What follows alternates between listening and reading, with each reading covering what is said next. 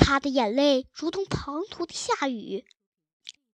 河鼠伸出一只小巧的棕色手爪，抓住蛤蟆的颈背，使劲的往上拽，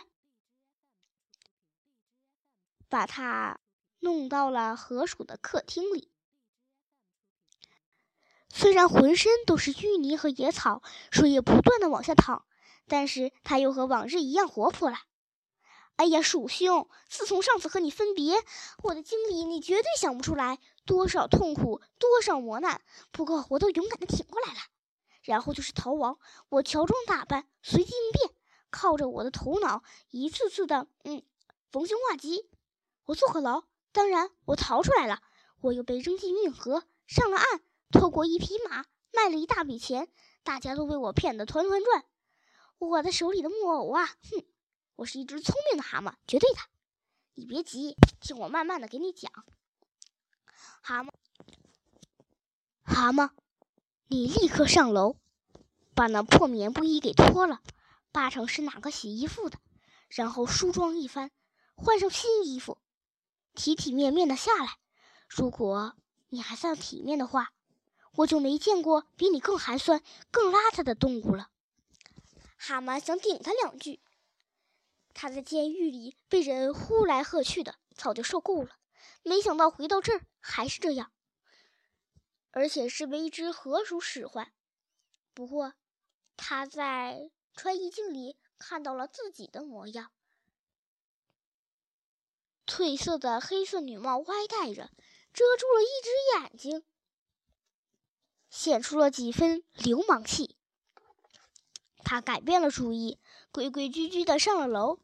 进了更衣室，梳妆了一番。等他下楼，午饭已经摆好了。蛤蟆很高兴，因为自从吃过吉普赛人那顿可口的早餐，他又经历了那么多事情，耗费了不少的心神。吃饭的时候，蛤蟆把自己的传奇从头至尾跟河鼠讲了一遍，特意突出了自己很聪明。如何的临危不乱，如何的足智多谋。可是，越听他吹嘘，河鼠的脸色越难看，话也越少。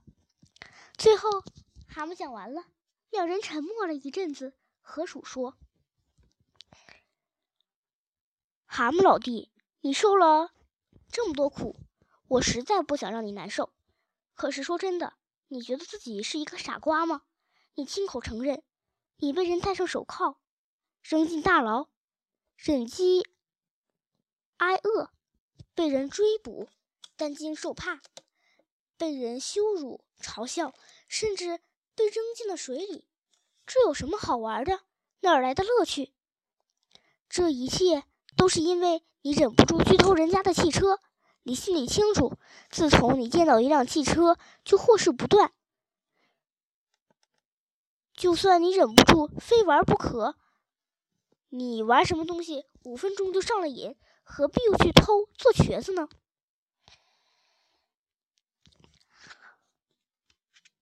我跟一个惯犯在一起，你是不是觉得，嗯，我很光彩？蛤蟆的性格中有一点是令人欣慰的，他没有坏心眼。很多的伙伴数落他，他也从来不介意。哎，就是好玩嘛。好玩死了！当河鼠说说完，他就叹了一口气：“你说的对，鼠兄，我要做一只好蛤蟆，不再惹是生非。至于汽车，自从掉进了河里，我就没什么兴趣了。我想慢慢悠悠的回到蛤蟆宫，换上自己的衣服，过安逸生活。慢慢悠悠的转回蛤蟆宫。”河鼠激动的嚷嚷着：“你在说什么？难道你没有听说吗？听说什么？说下去，别瞒着我。难道你没听说过白鼬和黄鼠狼的事儿？什么野树林里的家伙？”蛤蟆惊叫着：“没有，什么都没有听说过。你怎么不知道他们霸占了蛤蟆宫？”蛤蟆趴在桌子上，眼睛里都涌出了泪水，啪啪。掉在桌子上，讲河鼠，当你惹出那件事、那件麻烦事之后，我是说，当你消失一段时间之后，那辆嗯，那辆机器，你明白吧？蛤蟆只是点点头。大家自然议论纷纷。河鼠说：“不是在河这边传，就是在河那边传，甚至在野树林里也都听说了。”动物们照例分成了两派，河边的居民都站在你这一边，说你是被冤枉的，这个国家已经没有正义可言。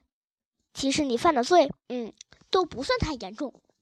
可是野树林里的动物说了好多难听的话，说什么他们一个个很得意忘形，他们都说这次你真的完蛋了。你永远回不来，永永远远。